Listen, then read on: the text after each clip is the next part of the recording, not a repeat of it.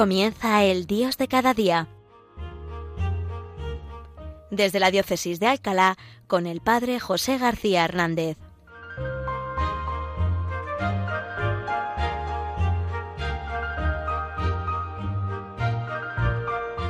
Bienvenidos, queridos hermanos, a este nuestro programa, El Dios de cada día, que hacemos hoy desde esta ciudad de Alcalá de Henares, esta preciosa ciudad regada con la sangre de los santos niños, justo y pastor. Este programa que hacemos en este primer día del mes de junio, el mes del corazón de Jesús, donde celebraremos el próximo viernes de 24 de junio la solemnidad del corazón de Jesús. Pero esta, este aspecto del corazón del Señor está presente, bueno, todo el año, en toda la vida de la Iglesia, pero especialmente en este mes. Pero en fin, quiero dejar a mi, a mi hermano y amigo Pelayo, que, que este próximo viernes nos, seguro que como todos los meses, nos introducirá en el misterio del corazón de Cristo, para centrarme en otro acontecimiento que tenemos muy próximamente y que vivimos de una manera especialmente intensa en esta semana, la séptima semana de Pascua. El próximo domingo celebramos la solemnidad de Pentecostés. Y esta última semana, desde la ascensión del Señor que hemos celebrado el domingo pasado hasta la solemnidad de Pentecostés, toda ella está centrada en invocar una nueva efusión del Espíritu Santo, ese que se derramó en Pentecostés sobre los apóstoles, ese que recibimos nosotros también el día de nuestro bautismo, el día de nuestra confirmación, pero que constantemente tenemos que pedirle al Señor que vuelva a enviar sobre nosotros. Pues bien, en esta semana de preparación a Pentecostés, de preparación a renovar la, cercanía del Espíritu Santo, me ha parecido bonito que nos acercáramos a un himno litúrgico, un himno que es una invocación al, al Espíritu Santo. Es el Beni Creator, Beni Creator Spiritus. Sí, sí, así en latín, donde tiene toda su fuerza y, que se canta tradicionalmente, ¿verdad? Con ese canto gregoriano del Beni Creator. Bien, como quizá en latín pues pueda costarles a algunos o a muchos nos pueda costar, ¿verdad?, entender la letra, vamos a hacer ahora al principio de, nuestro programa, vamos a, a leer ese himno, a, rezarlo en, castellano, en español, ¿no? Con, la con una traducción para luego explicar alguna cosa de este himno y terminar escuchándolo eh, como fue compuesto y, cantado en gregoriano. Bien, la traducción en, en español de este himno Beni Creator sería así. Ven Espíritu Creador, visita nuestras almas, tu don divino llene los pechos que creaste. Te llamas el Paráclito, el, el don del Dios Altísimo, fuente viva, amor, fuego y espiritual ungüento, autor de siete dones, de Dios dedo derecho, fiel promesa del Padre, que por nosotros hablas. Alumbra los sentidos, el corazón inflama, y sin cesar conforta nuestra vida tan frágil. Ahuyenta al enemigo, danos la paz muy pronto, contigo como guía, todo mal evitemos. Danos ir hacia el Padre, conocer a Dios Hijo y confiar en ti siempre, de entrambos el Espíritu. Amén. Bien, quizá así, ¿verdad? En español no nos suene muy conocido. Luego escucharemos, y, os invito también desde casa, si queréis y lo sabéis, cantarlo con el canto gregoriano del Beni Creator. Pero antes de, rezarlo así ya en latín y, cantarlo, introducir un poco este, este himno que acabamos de, de, leer, la letra traducida, ¿verdad? Fijaros, el, el Beni Creator es un himno muy antiguo. ¿eh? Se atribuye a un monje llamado Rábano Mauro, que es de finales del siglo VIII y principios del siglo IX, con lo cual desde el siglo IX se reza y se canta en la iglesia este himno Beni Creator. Con él eh, eh, eh, se inician cada año nuevo, en la liturgia de Año Nuevo, cada siglo, el nuevo milenio también se inauguró con el canto del Beni Creator, el cónclave de los cardenales que eligen al Papa, los concilios se inician con el canto del Beni Creator, los sínodos, en definitiva, cada reunión importante de la vida de la Iglesia se invoca al Espíritu Santo con el himno del Beni Creator. También en las eh, ordenaciones sacerdotales y episcopales se suelen abrir con el canto de, este himno. E incluso en el pasado se entonaba el Beni Creator en la coronación de los reyes. Hoy ya, ¿verdad? Con este nuestro mundo secularizado, pues esto ya se ha perdido, ¿no? En la mayoría de, de las monarquías. Es decir, que desde el siglo IX, fijaros, este himno se ha oído incesantemente, sobre todo, eso sí, también en la fiesta de Pentecostés, como una larga y una solemne invocación sobre toda la humanidad y, sobre toda la Iglesia. Bien, pues tomo estas palabras, ¿verdad?, de comentar el Bene Creator de un libro que el, padre Rainiero Canta la Mesa escribió precisamente unas meditaciones hace unos años comentando y meditando este himno, ¿no? Y él allí hace esta introducción a este cántico diciéndonos, fijaros, que el Beni Creator no se ha desgastado con el uso, sino que al contrario, con el paso de los siglos, se ha ido enriqueciendo. Porque a veces pasa esto con los cantos litúrgicos, ¿verdad? Bueno, algunos también pues eh, son un poco más, bueno, son, o mucho más pobres, ¿no? Que el Beni Creator pasan de moda, ¿no? Parece que se desgastan y, y, ya se pierden en la vida de la Iglesia. Pero hay otros que permanecen, ¿no? Porque son muy ricos, ¿no? Pues este, el Beni Creator, dice, a lo largo de tantos siglos, no se ha perdido, no se ha desgastado, se ha enriquecido. Dice, si la escritura, la Sagrada Escritura, como dice San Gregorio Magno, crece a fuerza de ser leída, el, Beni Creator, al igual eh, que otros venerables textos de la liturgia, ha ido creciendo a fuerza de ser cantado. Y dice Raniero Canta la Mesa en este comentario, se ha ido cargando de toda la fe, la devoción y el anhelo del espíritu de las generaciones que lo han cantado antes que nosotros. Y ahora, gracias a la comunión de los santos, cuando lo canta incluso el más modesto coro de fieles. O vosotros ahora, donde me escuchéis, ¿eh? bueno, si estáis en el trabajo rodeado de gente, a lo mejor no procede, ¿no? Pero si podéis, ahora cuando lo cantemos en, el programa, pues cuando lo canta cualquiera, Dios lo escucha con esta, dice Raniero Canta la Mesa, con esta inmensa orquestación, ¿verdad? Qué bonito pensar esto, ¿no? con este rico himno, ¿no? Este profundo himno litúrgico, que bueno, yo os lo quiero solamente introducir, os invito a que pueda ser motivo de vuestra meditación en los próximos días de cara a la fiesta de Pentecostés. Pero qué bonito, ¿verdad? Que este himno cuando lo canto formo una sinfonía y, entro en una orquesta en la que están la fe, la devoción y el deseo de la venida del Espíritu Santo de tantos millones de cristianos que lo habrán cantado a lo largo de estos doce siglos.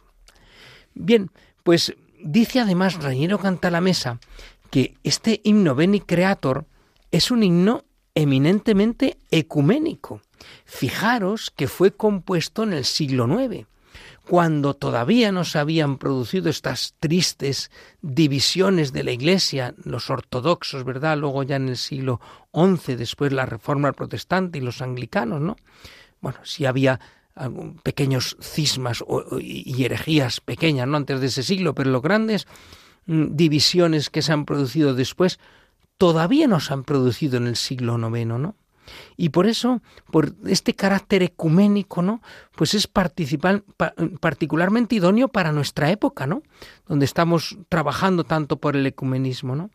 Y por eso dice que es el único himno latino antiguo aceptado también por las iglesias que nacieron de la reforma de Lutero, que el mismo Lutero hizo una versión del mismo, ¿no?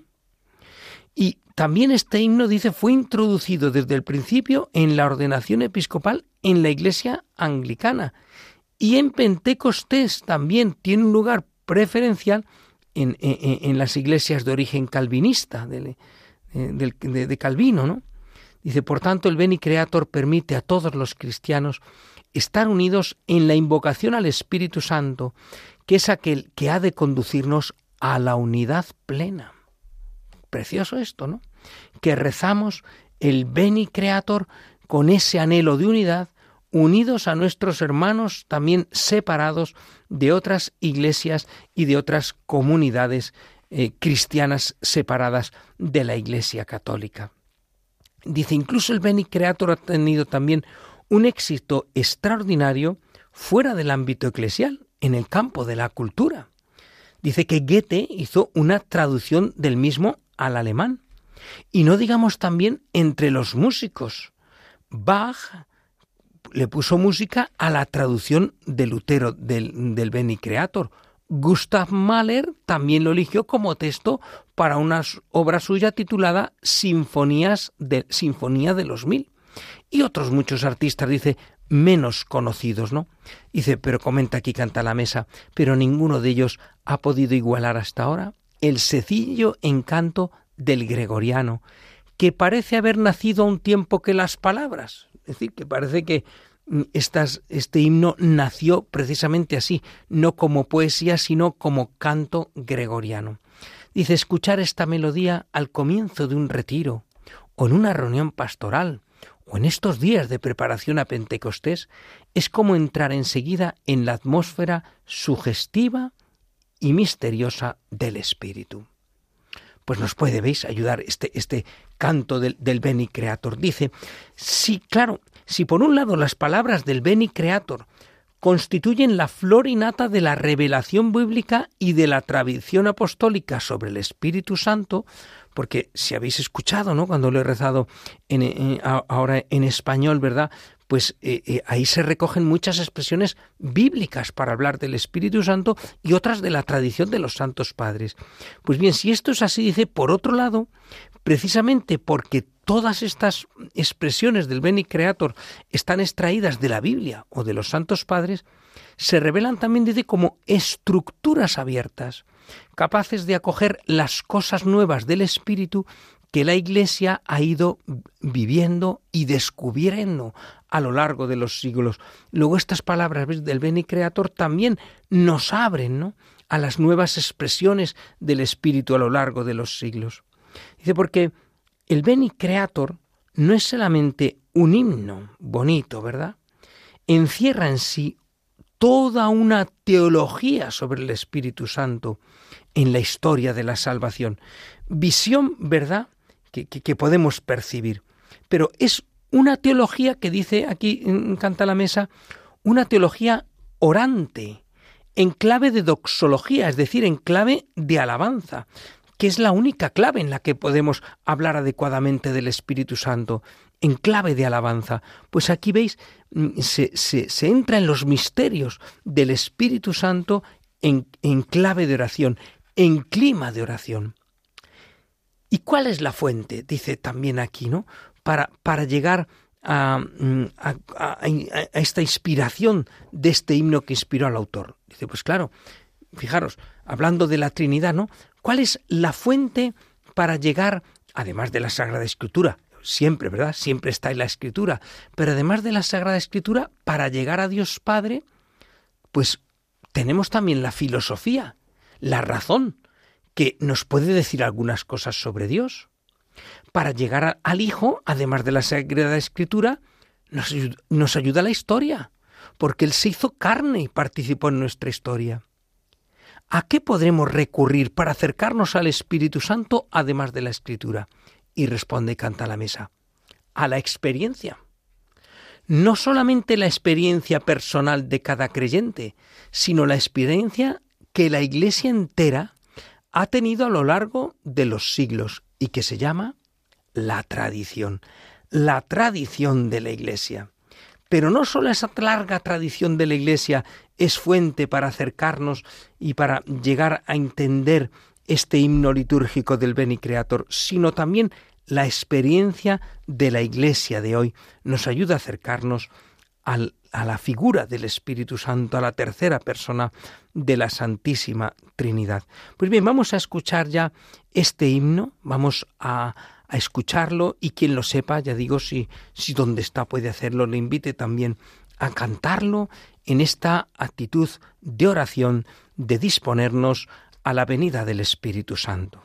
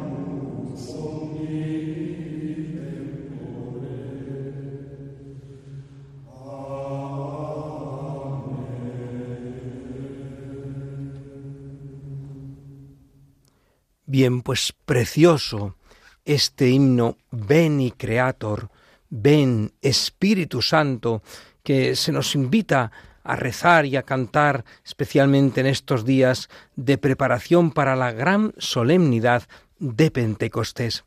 Pues bien, quisiera en estos últimos minutos ya de, de, nuestro programa de hoy hablar de alguna característica del Espíritu Santo que nos puede ayudar en nuestra vida. Fijaros que aquí en este libro que os decía antes de Rainiero Canta la Mesa, en el que va comentando eh, este himno Beni Creator, pues habla de que el Espíritu Santo, por una parte, pues es fuerza, ¿verdad? Ese signo de, del viento impetuoso, pues es fuerza y ayuda en nuestra flaqueza que pretende fortalecernos y ayudarnos en cualquier momento. Pero al mismo tiempo que el Espíritu Santo tiene esa fuerza del viento, también habla de otro aspecto del Espíritu Santo que es un misterio de bondad y de suavidad. ¿Sí? Y como eh, esa bondad y suavidad de, de la brisa, ¿verdad? Que sería el Espíritu Santo, diríamos que el Espíritu Santo es aquel que crea la intimidad con Dios. O sea, el Espíritu Santo, con esa suavidad, nos lleva a la comunión con Dios. Bien, pues por el Espíritu Santo podríamos decir, dice Canta la Mesa, que estamos en casa, vivimos en Dios, estamos en nuestra casa por el don del Espíritu Santo. En esto, dice, consiste la intimidad con Dios. Dios en nosotros y nosotros en Dios. Y todo ello es posible, dice, gracias a la presencia del Espíritu Santo. Pues bien, en estos tiempos que, que vivimos, ¿verdad? En los que, bueno, pues veo mucha gente sola, ¿verdad? Bueno, que a veces pasen rodeados el día de multitud de gente, ¿no? Pero que luego eh, eh, vivimos en una cultura de, de mucha soledad, ¿no?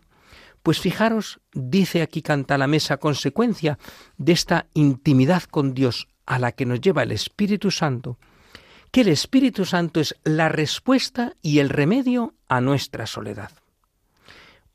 Una de las grandes causas del sufrimiento de la gente hoy, a las que podríamos añadir también hoy el miedo, ¿verdad?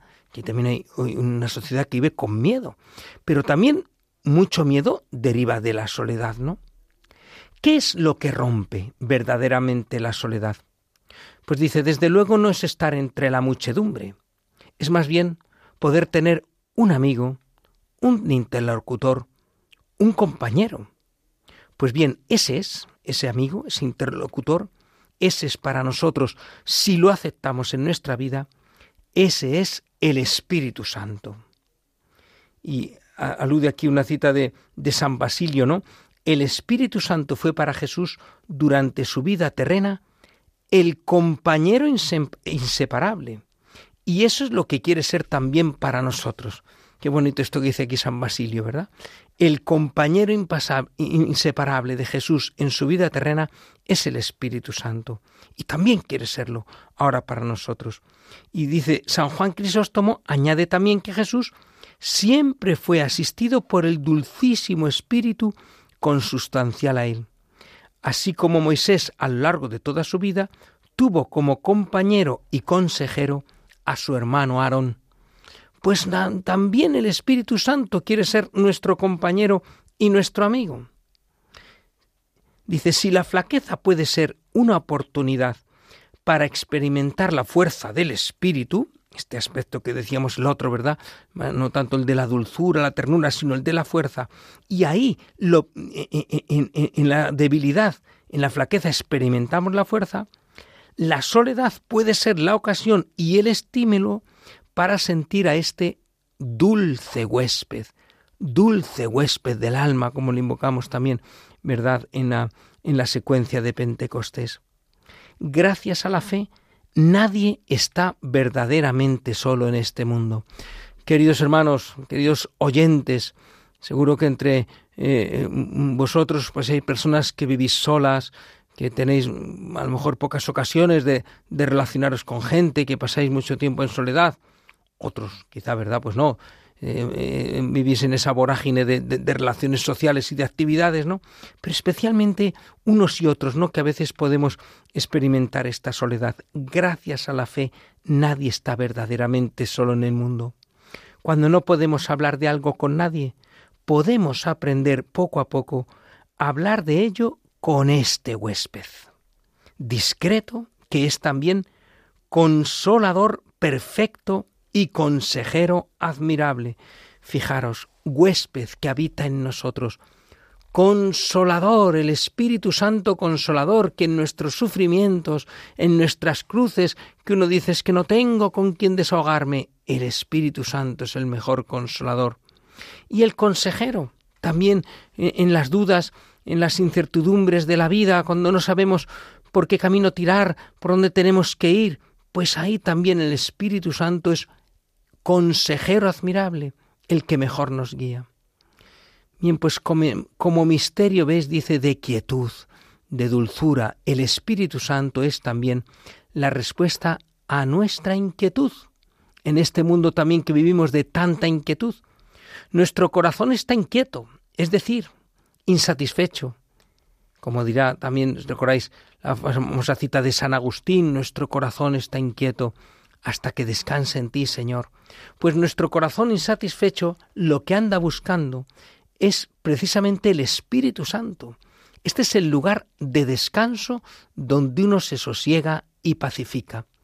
Queridos hermanos, estamos también terminando el curso, muchos estudiantes o, padres también de estudiantes que viven con el ritmo de este curso también fatigados después de todas las actividades y llegando ya pues con ganas, ¿verdad?, de que llegue el verano, ¿no? Y, poder tener un tiempo de vacaciones y descansar. Pues eh, que el Espíritu Santo sea ahora en estos días de Pentecostés y durante nuestro verano el lugar de nuestro descanso, donde encontremos sosiego y paz. Que el Señor os bendiga, que nos preparen estos días a la gran solemnidad de Pentecostés y para ellos dejo con la bendición de Dios Todopoderoso, Padre, Hijo y Espíritu Santo.